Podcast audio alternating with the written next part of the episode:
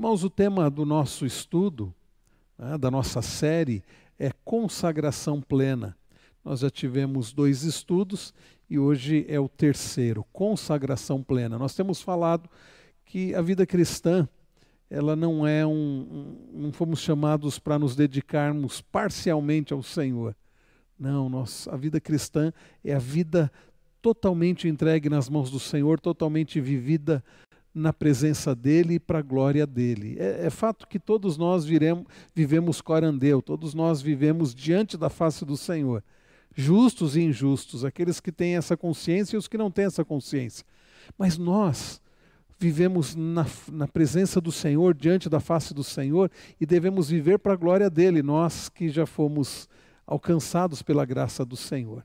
E, e, é por isso que nós começamos a falar sobre esse tema consagração plena. E na semana passada nós tratamos sobre o, o tema é, tempo diante do Senhor ou para o Senhor, vida para o Senhor. E nós vimos que toda a nossa vida, todo o nosso tempo deve ser dedicado ao Senhor. A ideia de mordomia, estão lembrados?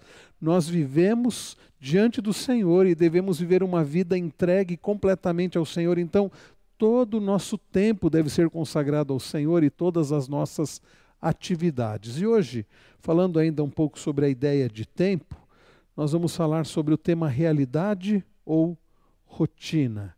Realidade ou rotina.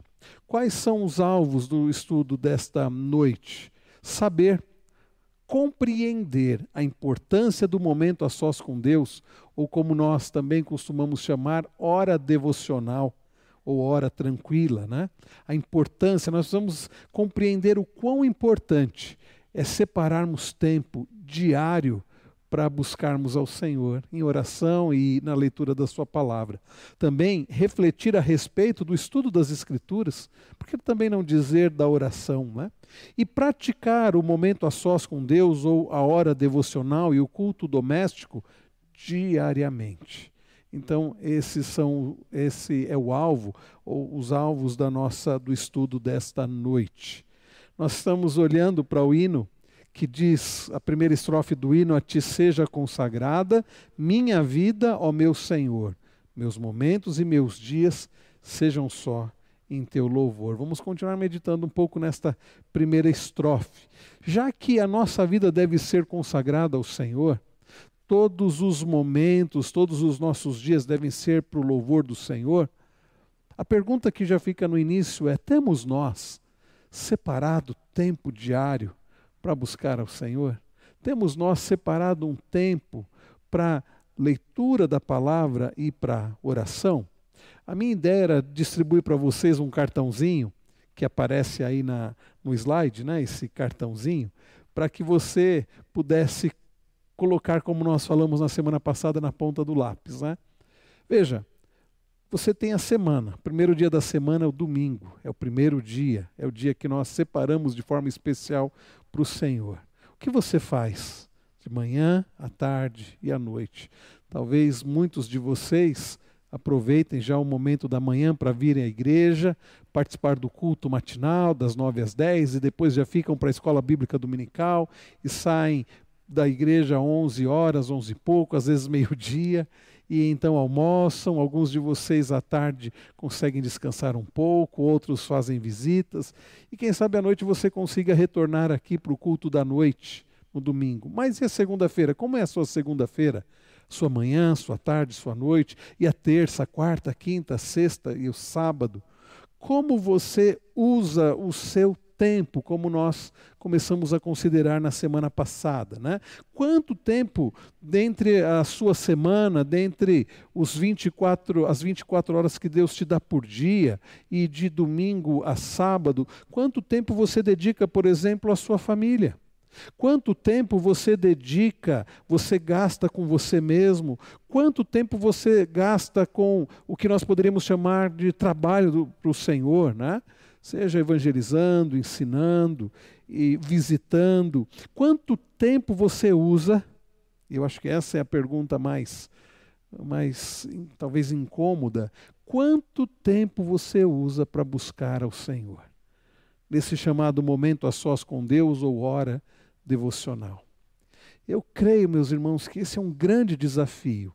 Eu estou falando porque, como pastor, que sou de tempo integral, que dedico tempo para visitar, para aconselhar, atender pessoas ao longo da semana, para estudar a Bíblia, a preparar o estudo da quinta-feira, a aula da escola dominical, o sermão do domingo, seja da manhã ou da noite, mais estudo bíblico avulso, mais tantas outras coisas. Tudo isso pode consumir o meu tempo e eu deixar de separar tempo para buscar ao Senhor. É claro que a cada preparo de estudo, seja no estudo da escola dominical, ou da quinta-feira, ou um sermão, ou preparando a pastoral do boletim, é claro que eu uso isso também para minha devocional, porque se o que eu preparo para ensinar, para pregar, não servir para mim, vai ser até uma hipocrisia. É claro que ao preparar um aconselhamento bíblico para atender alguém, isso serve também para mim mas eu, nós todos precisamos separar tempo para buscar ao Senhor, separar tempo para termos um relacionamento com o Senhor, é, e, e, ainda que toda a nossa vida deve ser em oração, e você está trabalhando em comunhão com Deus, está andando, está em espírito de oração, a Bíblia diz orar sem cessar, sempre estamos em oração, mas nós devemos dedicar um tempo separado para buscar ao Senhor em oração e para ler a sua preciosa palavra. Né? Então, ao iniciarmos o caminhar da vida cristã, nós precisamos aprender a vivê-la. E eu acho que isso é importante tratar também na classe de catecúmenos, porque muitos iniciam a vida cristã, mas precisam aprender como viver a vida cristã. Ah, então, a, Bíblia diz que todas as coisas são listas, mas nem todas convêm. Paulo escreve isso em 1 Coríntios 6,12. Nós precisamos, irmãos, aprender como lidar com as coisas do dia a dia.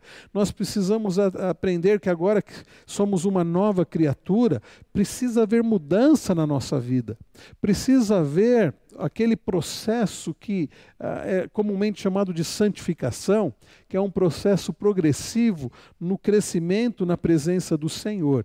E a notícia maravilhosa para nós né, é que Deus dá o poder que precisamos para que essa mudança aconteça. Se você tem acompanhado os cultos da manhã, seja presencialmente ou seja pela internet, você tem aprendido lá em 2 Pedro, nós começamos a, ver isso em 2 Pedro, capítulo 1, a partir do verso 3, que tudo que nós precisamos para o um crescimento espiritual, para um viver agradável ao Senhor, o Senhor nos dá através do poder em Cristo Jesus. Todas as coisas o Senhor nos dá para o nosso crescimento espiritual. E então nós vimos no domingo passado que Pedro falando a respeito da autoridade das Escrituras, Pedro escrevendo que nenhuma profecia provém da, da, da imaginação do homem, mas homens que Deus separou escreveram aquilo que deveriam escrever. Então não são mitos, não são fábulas. Pedro fala sobre a autoridade das Escrituras e Pedro fala então que nós devemos levar a palavra do Senhor em consideração. Né? Levar a palavra do Senhor a sério. Devemos considerar esta palavra que é inspirada. Ela foi escrita por homens, mas homens que foram inspirados, Deus colocou na mente daqueles homens o que eles deveriam escrever. Então, queridos, a transformação interior é o melhor alvo que podemos estabelecer para a nossa vida. Agora, como nós vamos crescer? Como você vai crescer espiritualmente? As crianças cantam um cântico que diz: leia a Bíblia e faça a oração, se quiser crescer. E é sobre isso, meus irmãos, que nós vamos falar. Nós precisamos ler a Bíblia, nós precisamos orar para crescer. E nós devemos então separar um tempo que nós podemos chamar de momento a sós com Deus, de momento devocional, chame, use a nomenclatura que você quiser, mas nós precisamos desse tempo. E esse tempo a sós com Deus tem como propósito o nosso crescimento, tem como propósito o bem-estar da alma, tem por finalidade o nosso crescimento espiritual. Lá no Salmo 42, Davi escreve: A minha alma tem sede de Deus. Se você tem sede de Deus, você só vai é, ser saciado buscando ao Senhor. seja no estudo da palavra, seja em oração e seja também na comunhão com os irmãos e participando né, da ceia do Senhor e fazendo então uso do que nós chamamos de meios de graça. Então, essa, queridos, é a exigência fundamental desta hora, desse momento devocional, a sós com Deus ou hora tranquila ter a alma sedenta que deseja estar em comunhão com Deus. E se você não tem desejado ter comunhão com Deus, alguma coisa está errada. Porque o crente, aquele que nasceu de novo, aquele que tem o Espírito Santo, ele, ele vai sentir esse desejo por um crescimento espiritual, por uma comunhão maior com o Senhor. Nada vai satisfazer isso.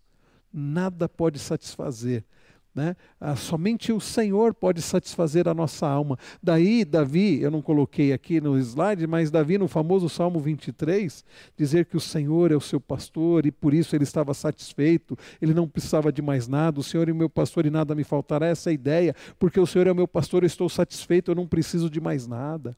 O Senhor que guiava o salmista né, em pastos verdejantes, dando o refrigério para a alma.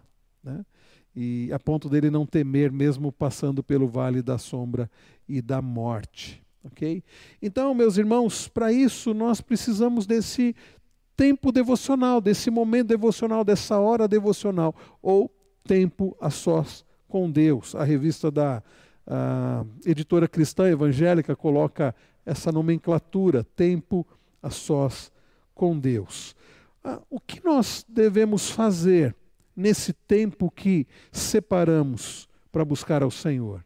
O que vocês acham, irmãos queridos que aqui estão? O que fazemos quando nós separamos um tempo? É para fazer o quê? O que, que vocês acham? Pode falar no microfone aí. Quer falar, André? Fala. É, o tempo a sós com Deus é o tempo da pessoa estar tá lendo a palavra dele e também é, de estar orando, é, orando, tendo comunhão. Uhum. E assim, é, eu sei que tem essa questão do tempo, né, de quanto tempo eu orar, mas a questão é, é a questão da sede. Se eu tenho sede, eu vou querer estar orando, buscando. O tempo é só uhum. uma consequência da minha sede, né? Sim, sim, isso mesmo. Então, leitura da palavra, estudo da palavra e oração. É isso mesmo. Então, em primeiro lugar, estudando a palavra. Nós separamos e devemos separar todos os dias. Isso não pode ser uma coisa apenas semanal.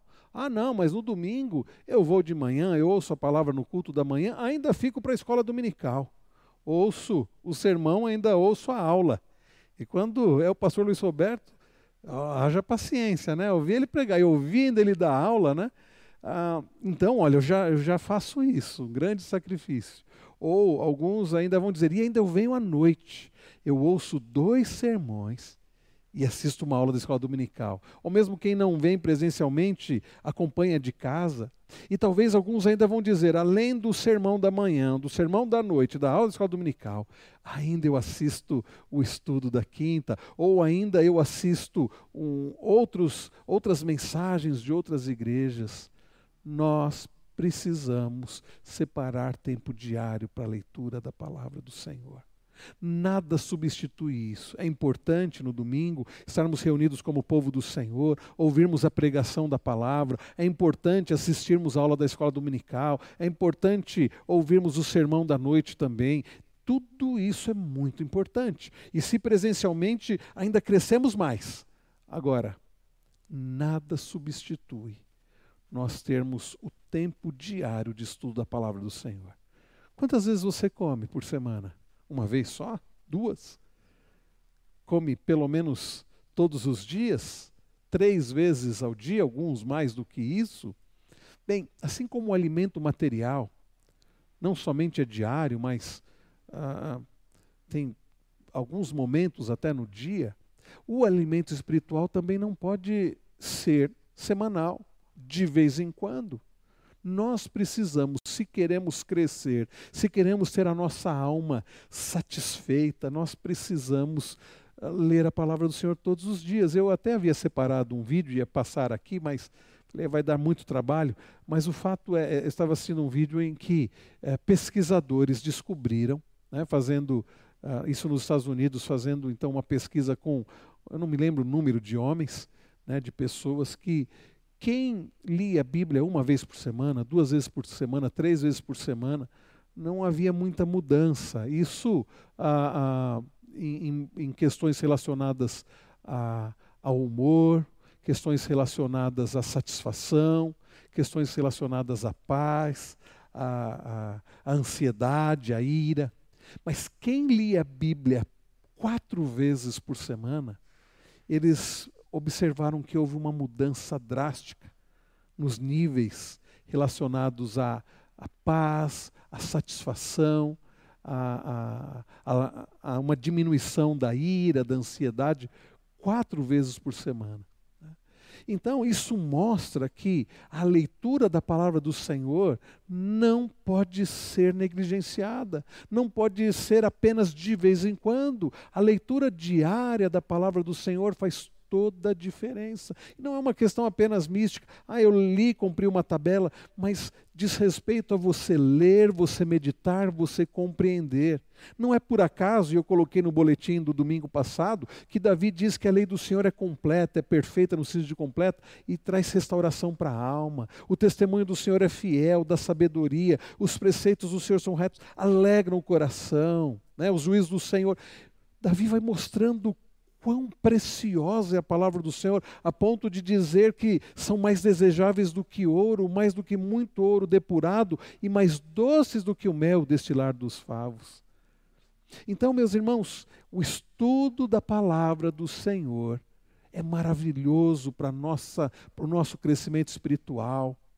As pessoas estão eh, em busca de, de tanta medicação, estão deixando de lado, e, e não estou me referindo a questões orgânicas.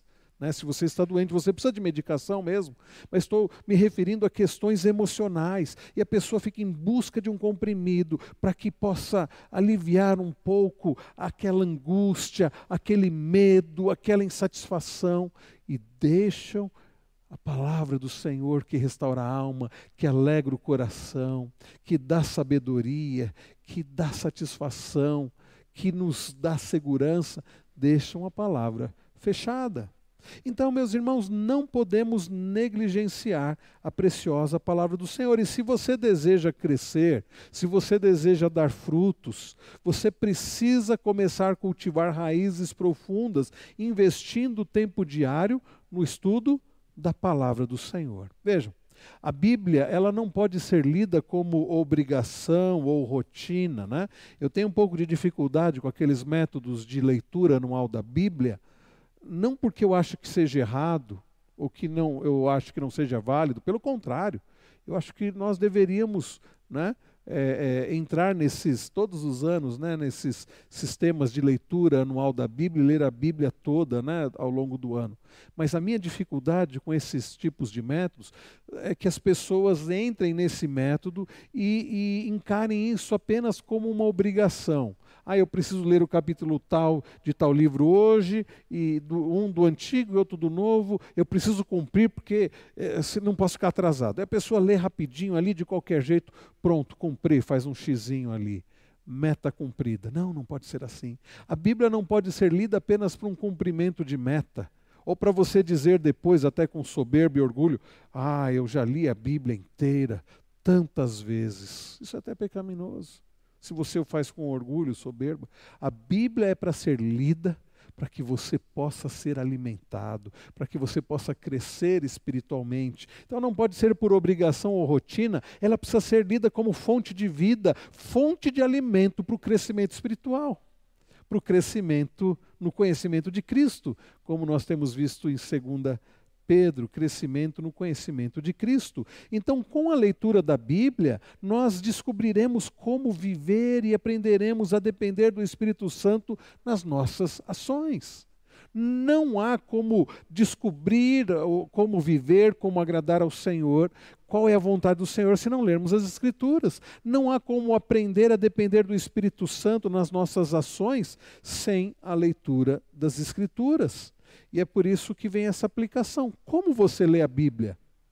Como rotina? Como uma espécie de obrigação para cumprir tabela? Ou você a lê como fonte de vida e de alimento espiritual? Você lê a Bíblia com atenção, com vagar, com interesse? orando para Deus iluminar a sua mente. Você lê a Bíblia como alguém que desfruta de um prato, né, de um alimento para o seu bem. Né?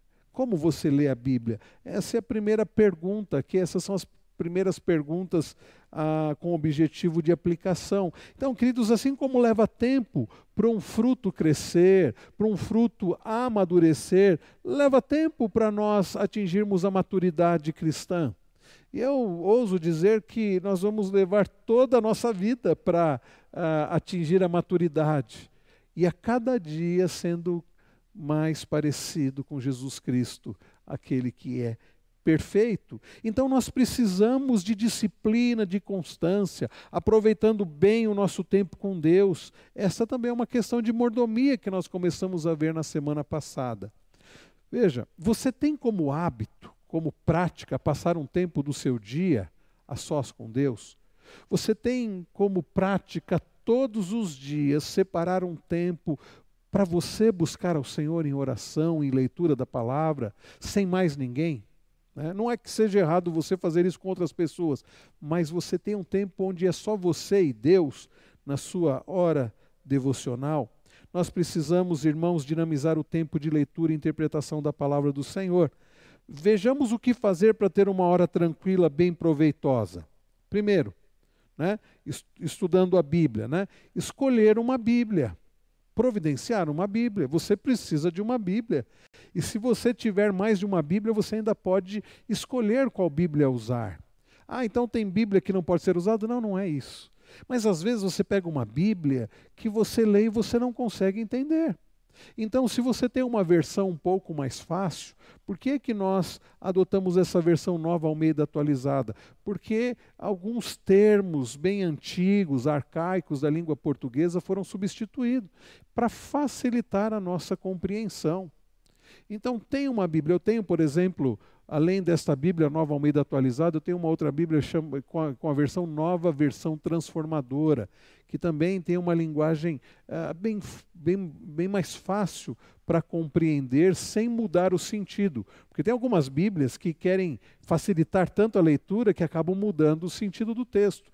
Então eu não recomendo a nova tradução na linguagem de hoje, Bíblia Viva, uh, porque alguns textos acabaram sendo tão simplificados que perderam. Então, se você puder, tenha a, a, essa que nós usamos aqui, a nova Almeida atualizada, a nova versão transformadora. Hoje, com a internet, você consegue né, é, utilizar com facilidade. Então, escolha uma Bíblia. Há irmãos que têm procurado também adquirir Bíblia de estudo. Isso ajuda muito também uma Bíblia de estudo, como uma Bíblia de Genebra. Eu sei que não é barato uma Bíblia como essa, né?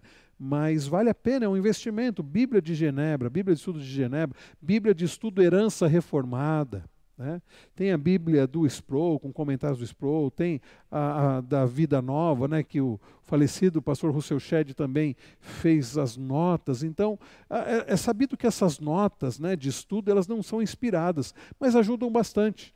Às vezes você lê um versículo, você não consegue entender o significado daquele versículo, e você tendo uma boa Bíblia, quando eu digo boa Bíblia, no sentido de que com anotações de estudiosos é, é, é, ortodoxos, reformados, né, que então uma Bíblia de estudo ajuda bastante, com Bíblia de Genebra, Bíblia da herança reformada, a Bíblia comentada da Vida Nova, então são Bíblias, tem da a editora Fiel, acho que é a herança reformada, se não me engano. Tá? Então, uma Bíblia de estudo, se você puder investir nisso. Então, escolha uma Bíblia. A primeira coisa que precisamos fazer é providenciar uma Bíblia. E, como eu disse, se você puder ter uma Bíblia de estudo, vai ajudar bastante. Né? E será melhor se ela for de fácil leitura. Eu, por exemplo, amanhã estou indo na Sociedade Bíblica do Brasil, lá em Barueri, amanhã cedo. Por quê?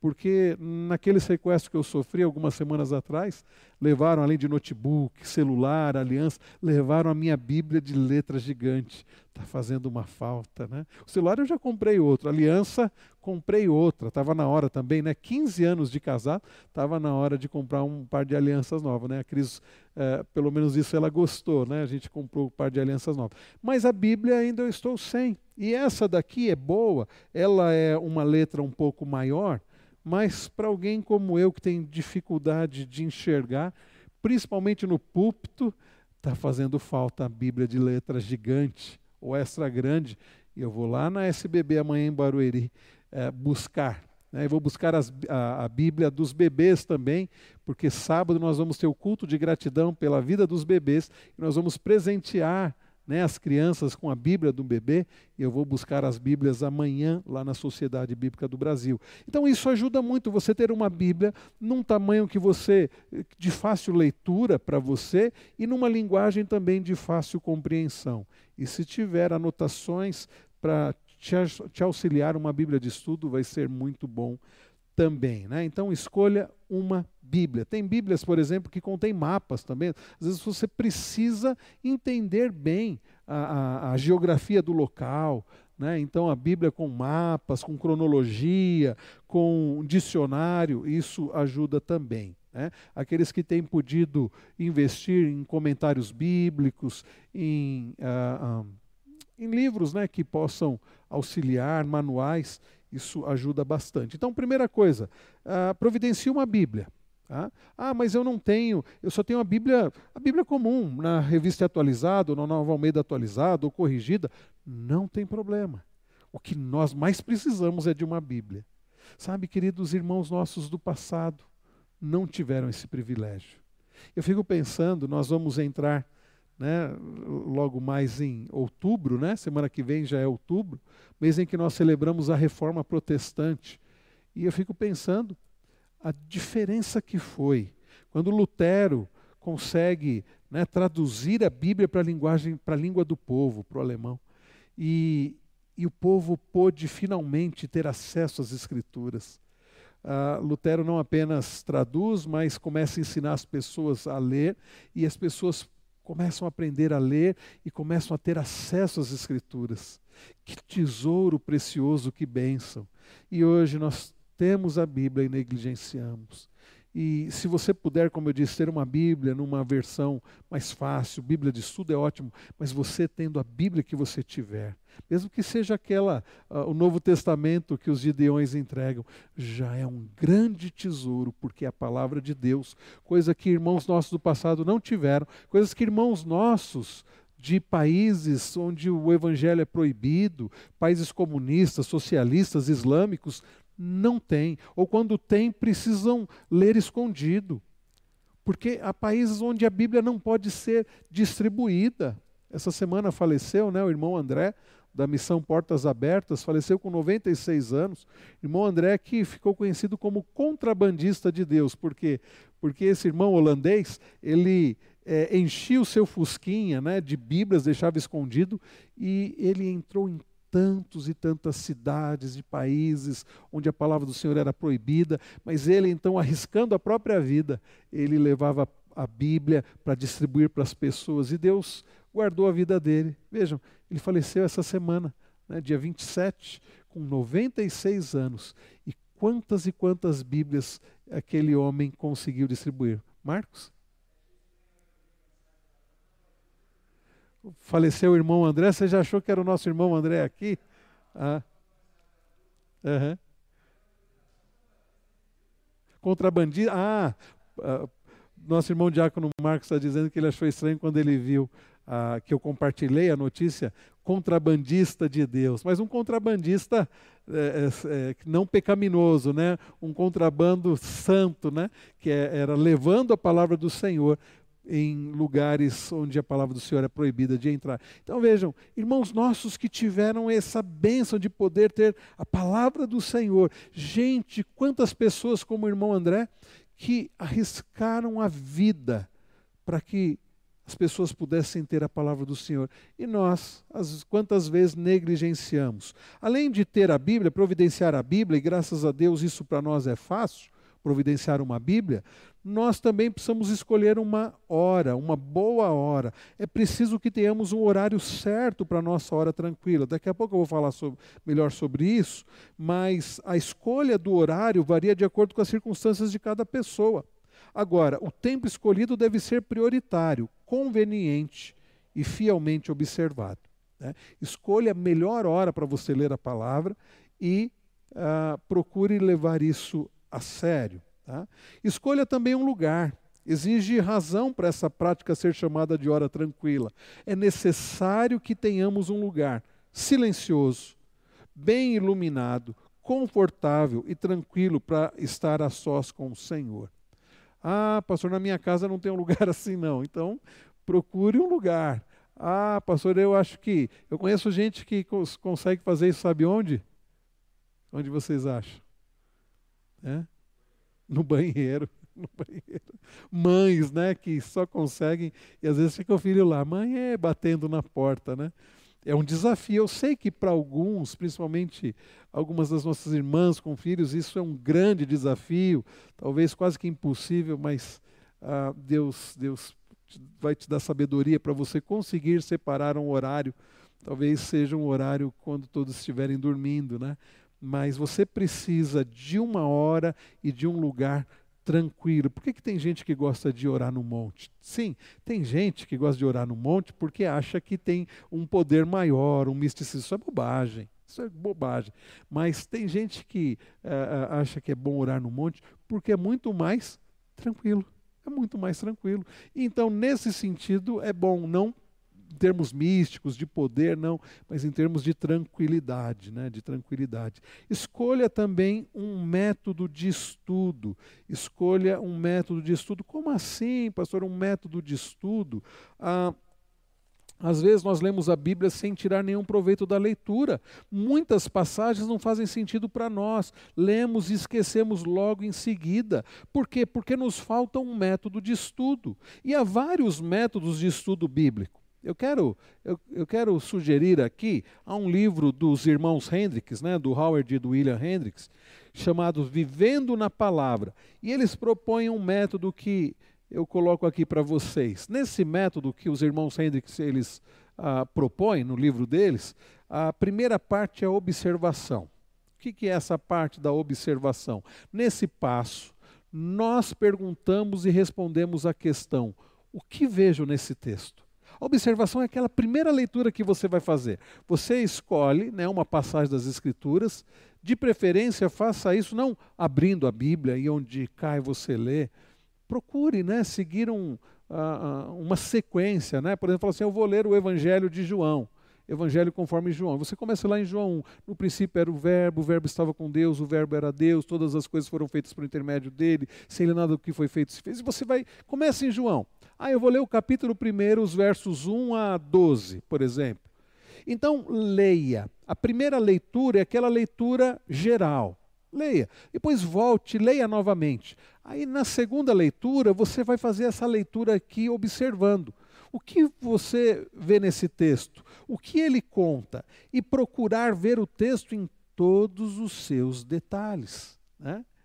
É, essa é a leitura, é a parte da observação devemos ainda dar atenção ao cenário, onde ocorrem os fatos, como seria esse lugar, como seria estar no lugar do autor. Então procure ler levando em consideração essas coisas, né?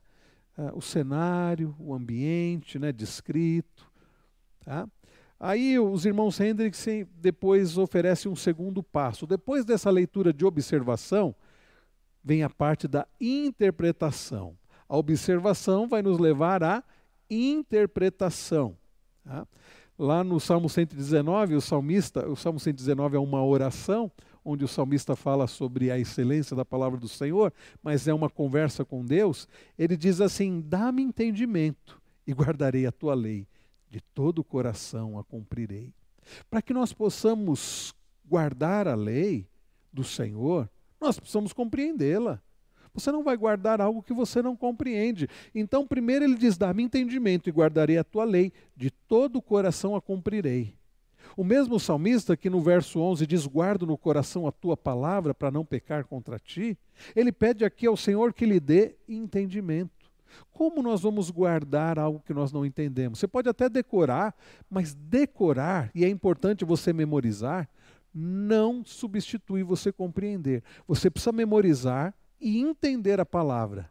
Né? E você entende, memoriza, guarda no coração e então você cumpre a palavra do Senhor. Então, nessa segunda, nesse segundo passo, depois da observação, nesse passo da interpretação, você vai procurar respostas como quem, o que, para que, onde, como, porquê, quando. Tá?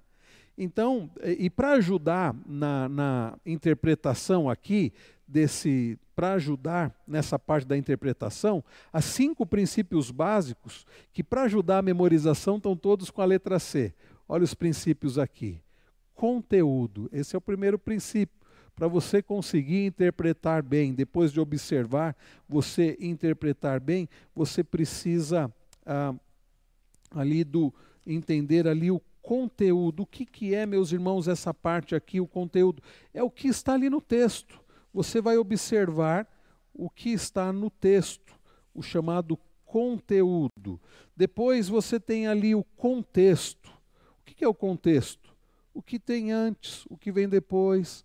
Quais versículos antes daquela passagem, quais versículos vem depois, o que, por que que, onde está aquele texto, do que, que está tratando aquele texto? É por isso que você não pode abrir a Bíblia, ler um versículo e pronto, ah, acabou, eu vou. Isso é o que as seitas fazem. E acaba saindo heresia.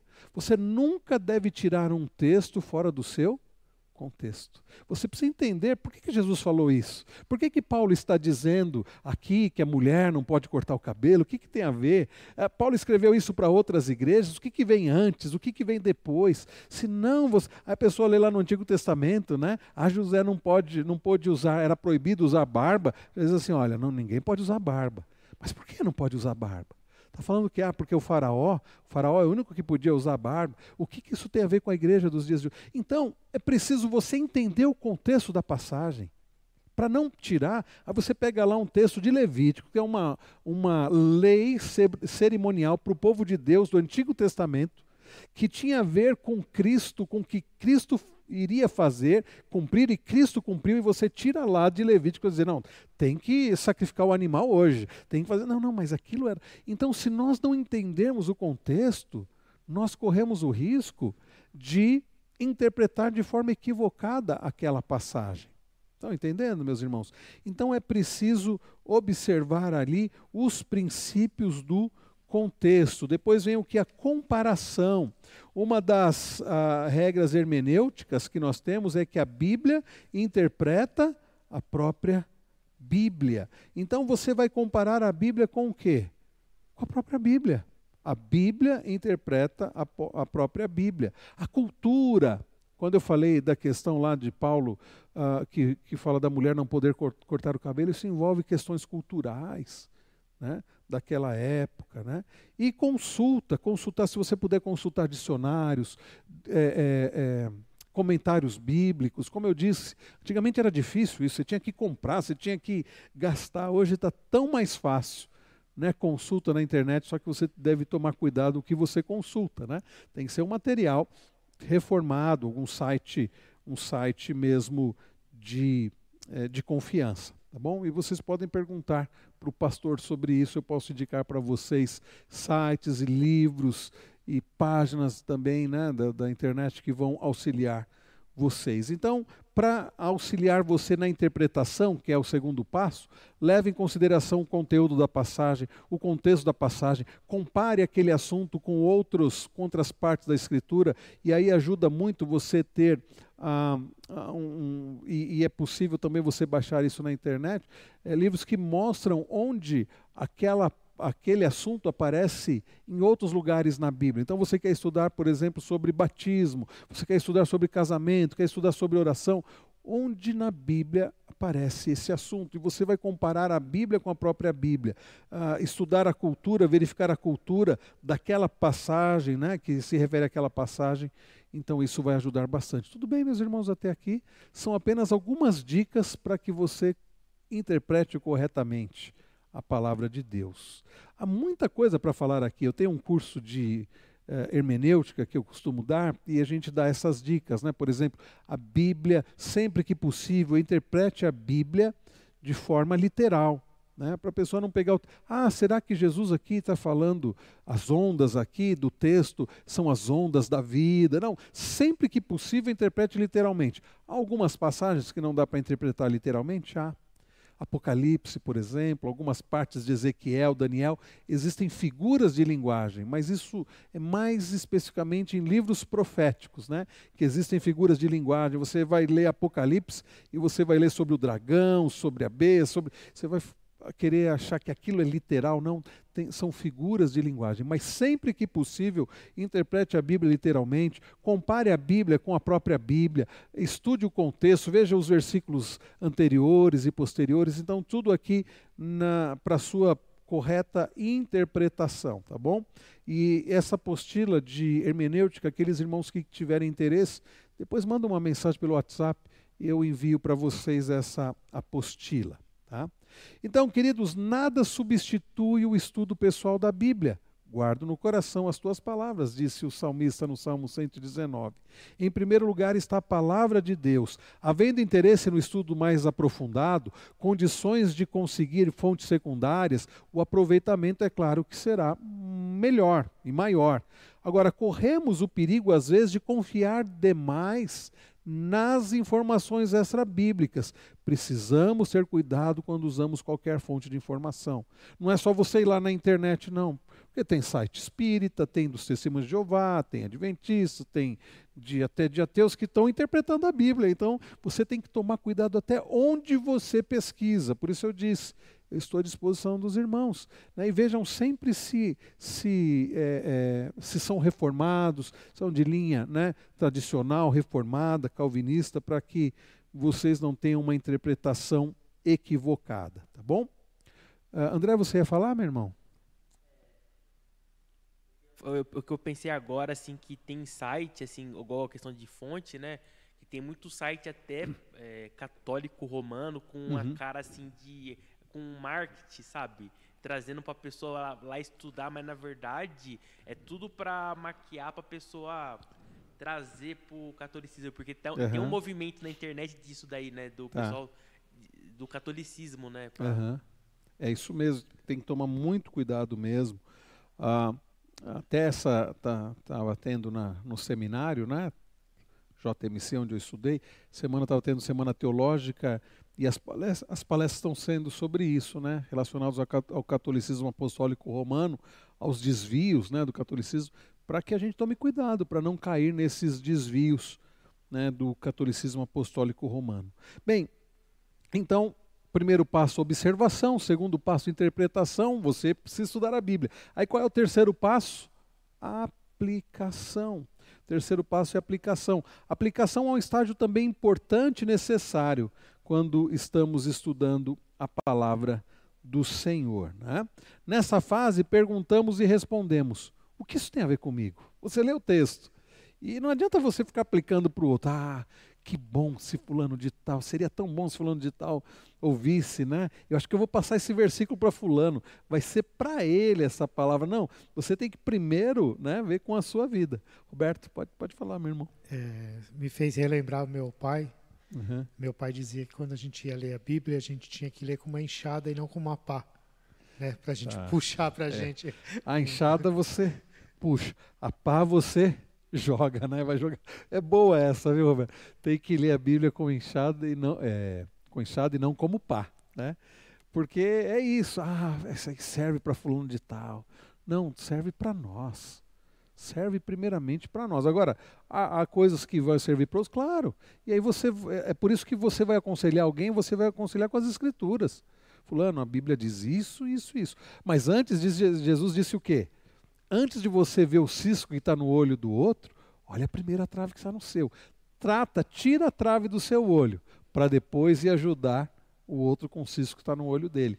Então, ah, que a palavra seja para você ser confrontado e depois de confrontado, tratado, aí você pode querer auxiliar outros ao seu redor, Reverendo. sem dúvida alguma.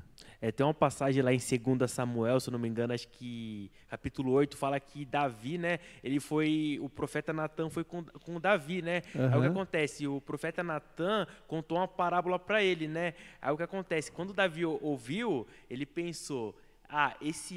Pensou, puxa, esse homem é digno de morte. Aí o que aconteceu o profeta Natan? Mas esse homem, esse homem é você.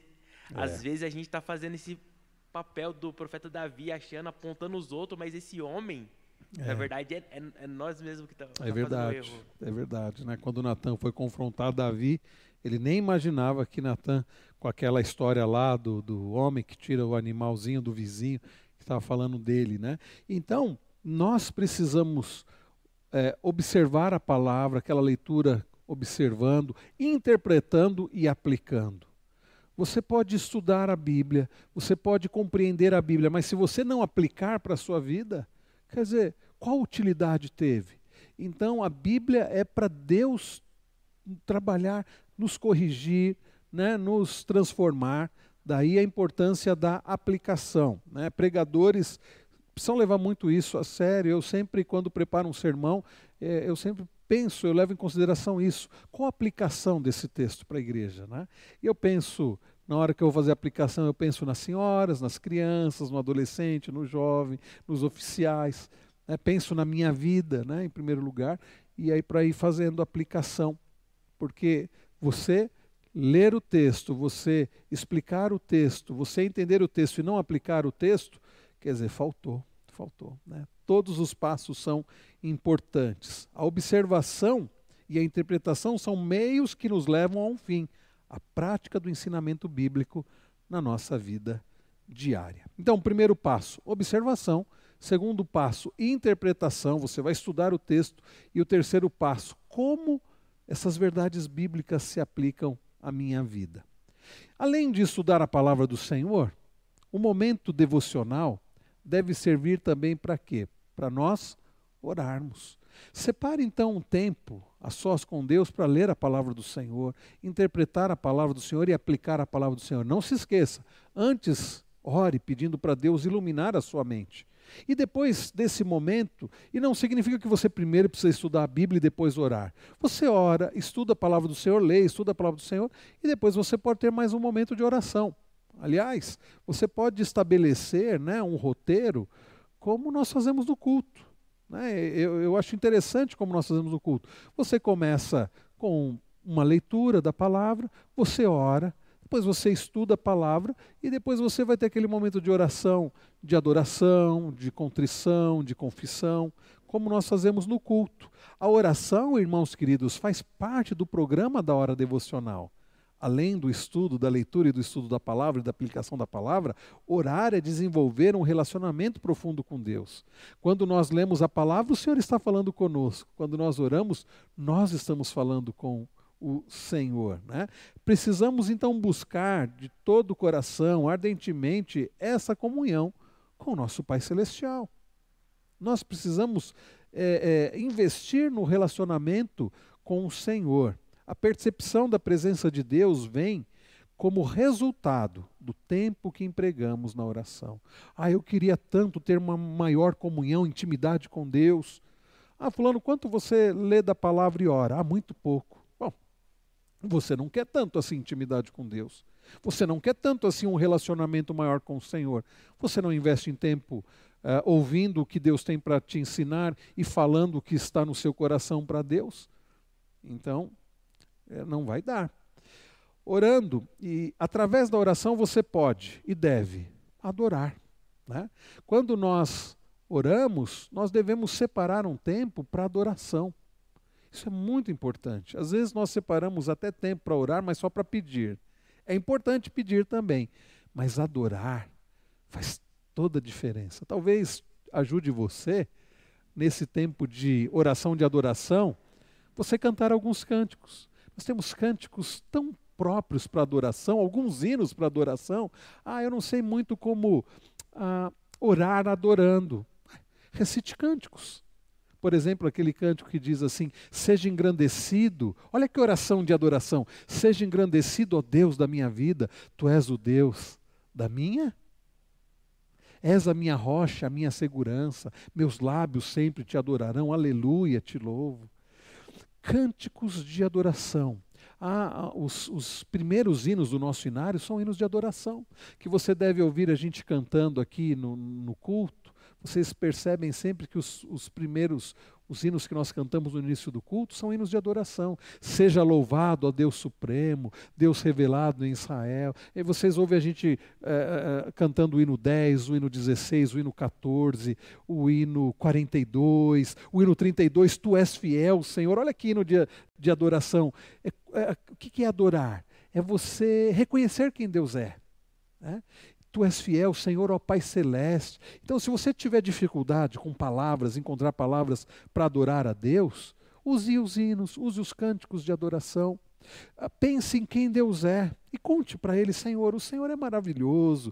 Olha, olha o salmista aqui no Salmo 18. Olha essa declaração de Davi: Eu te amo, ó Senhor, força minha. O Senhor é a minha rocha, a minha fortaleza, o meu libertador, o meu Deus, o meu rochedo em quem me refugio, o meu escudo, a força da minha salvação, o meu alto refúgio. Olha que declaração. Isso é uma oração de adoração. Eu te amo, ó Senhor. É dizer a respeito do seu amor, da sua admiração para com Deus, é dizer quem Deus é para você. É, é, é, o Senhor é importante para mim, o Senhor é tudo para mim. É dizer das perfeições do Senhor, da fidelidade, do amor, da misericórdia, do poder do Senhor. É dizer quem Deus é. É reconhecer quem Deus é. Isso é adorar. Isso é adorar, isso é louvar. Então, não menospreze isso, separe tempo para orar, mas não começa pedindo não, começa adorando, começa bendizendo, começa louvando, agradecendo ao Senhor. Mas também é um momento de confessar pecados. Vejam, no início do culto nós sempre iniciamos adorando ao Senhor, uma leitura de convocação para adoração, e aí nós cantamos algo de adoração e nós oramos em seguida, louvando ao Senhor. Sim, tem pessoas que parece que não compreendem isso, né? A gente pede, a gente inicia com uma leitura dizendo: Vinde, cantai ao Senhor, engrandecei ao Senhor, e aí nós cantamos o hino de adoração e nós dizemos: Irmão, falando de tal, faça uma oração de adoração. A irmã ora: Senhor, perdoa os nossos pecados, Senhor. Senhor, nos ajuda nisso, naquilo. Quer dizer, a pessoa está desconectada, a pessoa pessoa não entendeu nada. Né? Então a gente percebe no culto pessoas que não entenderam isso ainda. Mas pessoas que já fazem isso em casa, no momento de devo devocional, no culto compreendem e fazem isso de forma até natural. Né? E é um momento então de confessar pecados. Aí é um momento da oração que você vai colocar diante de Deus em geral, nós fazemos isso silenciosamente, né? Nós colocamos, nós reconhecemos os nossos pecados. Confessar pecados, irmãos queridos, significa concordar com Deus que nós pecamos. Olha Davi no Salmo 51. Ele diz, ele não diz assim, Senhor, Olha, o senhor sabe que a carne é fraca, né, senhor? E olha, como aquela Batseba é, é bonita, né? E ela não tinha nada que se banhar lá, próximo à vista ali, à janela do palácio. Não, não, ele não diz nada disso. Ele diz assim: pequei contra ti. Contra ti somente fiz o que é mal ante os teus olhos, de maneira que serás tido por justo no teu falar e puro no teu julgar. Então, isso é confessar pecados, é reconhecer diante de Deus que nós pecamos. Não é trazer desculpas, justificativas, é dizer, Senhor, eu concordo com o Senhor, eu pequei contra o Senhor. E buscar o perdão do Senhor. Né? Também é momento para dar graças. Olha o salmista no Salmo 118, no verso 1 e no verso 21. Deem graças ao Senhor porque Ele é bom, porque a sua misericórdia dura para sempre. E aí ele diz: Graças te dou, porque me escutaste e foste a minha salvação. Nós pouco agradecemos, nós precisamos agradecer mais. Como eu disse, às vezes nós oramos pedindo e pedindo e pedindo, e devemos também pedir, mas pouco adoramos e agradecemos. E eu percebo isso na igreja também. Agora vamos ter uma oração de gratidão. A pessoa pede, Senhor, perdoa os nossos pecados. Senhor, que o Senhor abençoe e faça isso. Não, era para só agradecer. Nós temos dificuldade, inclusive, para agradecer, porque não fazemos isso no dia a dia. Eu percebo numa reunião de oração, como nós tivemos ontem aqui, quando nós temos é, momentos que nós separamos, agora nós vamos só agradecer. Irmãos que têm dificuldade, não sabem o que falar na hora de adorar e na hora de agradecer, eu percebo, porque não fazem isso ao longo do dia, todos os dias, né? Então nós vamos ter momento para orar só para dar graças. E também, muito importante, pedir. Paulo nos, aliás, Paulo aprendeu com Jesus, né? E ele diz assim: não fiquem preocupados com coisa alguma, Paulo escrevendo aos Filipenses, mas em tudo sejam conhecidas diante de Deus os pedidos de vocês. De que forma? Pela oração e pela súplica com ações de graças. Então, a receita contra a ansiedade, que Paulo aprendeu com Jesus, porque Jesus em Mateus 6 ensinou isso também, Paulo está dizendo aqui, olha, para você não ficar ansioso, coloca diante do Senhor. Jesus nos ensinou a orar. Pai nosso que estás no céu, santificado seja o teu nome. Venha o teu reino, seja feita a tua vontade, assim na terra como no céu. Aí Jesus nos ensina a pedir o pão nosso de cada dia, nos dai hoje. Dá-nos o pão diário. O que Jesus está ensinando, e a ideia de pão ali é tudo que é necessário, Senhor, dá-nos o que nós precisamos para viver. E interceder. Né? Você deve orar também intercedendo. Antes de tudo, peço que se façam súplicas, Paulo escrevendo a Timóteo, orações, intercessões e ações de graças em favor de todas as pessoas. Intercedam em favor de todas as pessoas. Eu ia parar por aqui, mas eu lembrei das eleições domingo, né? A importância e, e por estarmos orando pelas autoridades. Paulo continua e no verso 2 ele diz: Orem em favor dos reis e de todos os que exercem autoridade, para que vivamos vida mansa e tranquila, com toda piedade e respeito. Precisamos orar, inclusive, pelas autoridades. E orar pelas eleições, como nós fizemos ontem aqui, né, André? Estivemos reunidos aqui ontem para orar em favor das eleições, dos governantes e dos futuros governantes para que tenhamos uma vida com liberdade para continuar adorando a Deus. Né? Irmãos, o nosso horário já encerrou, eu vou parar por aqui. Há mais para falar, mas eu vou parar por aqui. E, se Deus permitir, a gente continua na semana que vem, porque esse é um assunto muito importante. Mas, desde já, precisamos levar a sério a busca maior pela presença do Senhor, separando o tempo diário para buscar ao Senhor. Semana que vem, se Deus permitir, nós vamos falar sobre os obstáculos. Ah, que obstáculos? Falta de tranquilidade na hora devocional, sono, né? importunação. quais são os obstáculos e como vencer esses obstáculos? Se Deus permitir, como não deu tempo hoje, nós vamos falar semana que vem, tá bom? Mas desde já, faço um desafio aqui para os irmãos. Vamos assumir aqui um compromisso, né? De separar tempo, todos. Ah, pastor, com quanto tempo? Você é que sabe. Mas comece, ah, não dá para começar com uma hora? Ah, pastor, eu consigo começar com 15 minutos. Tá, começa com 15 minutos. Cinco minutos para ah, ah, estudar a palavra do Senhor, cinco para orar, cinco para adorar. Bom, e aí a cada dia vai aumentando, vai aumentando. Mas não deixe de separar tempo para o Senhor. Ah, pastor, se eu deixar meu dia muito corrido, faz igual o presbítero Cláudio. Já ouviram o presbítero Cláudio falando? Ele acorda ah, alguns minutos mais cedo, não sei se meia hora mais cedo, para ele poder fazer esse momento devocional. Separe tempo se acordar mais cedo, se na hora do almoço. Tem muitos irmãos que trabalham em empresas, conseguem separar esse tempo na hora do almoço, comem ali rápido para conseguir ter um momento devocional, ou se quando chegam em casa, ou antes de dormir, desde que você não esteja com, muito cansado, né? porque não adianta. Você está muito cansado, você vai deixar para o final do seu dia, você vai abrir a Bíblia, no outro dia você vai acordar ali com o rosto colado na, na página ainda. Não, não.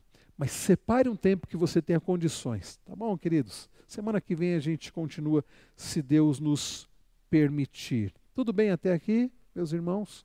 Os irmãos acompanhando de casa, né? É, nós, Dona Creuza escrevendo aqui, gostaria de ter um estudo sobre oração. Vamos falar mais sobre oração, né? Hoje já falamos um pouco, né, Dona Creuza, sobre oração de adoração, oração de é, gratidão, intercessão, petição. Né? Vamos estudar mais sobre oração. Tá bom, queridos?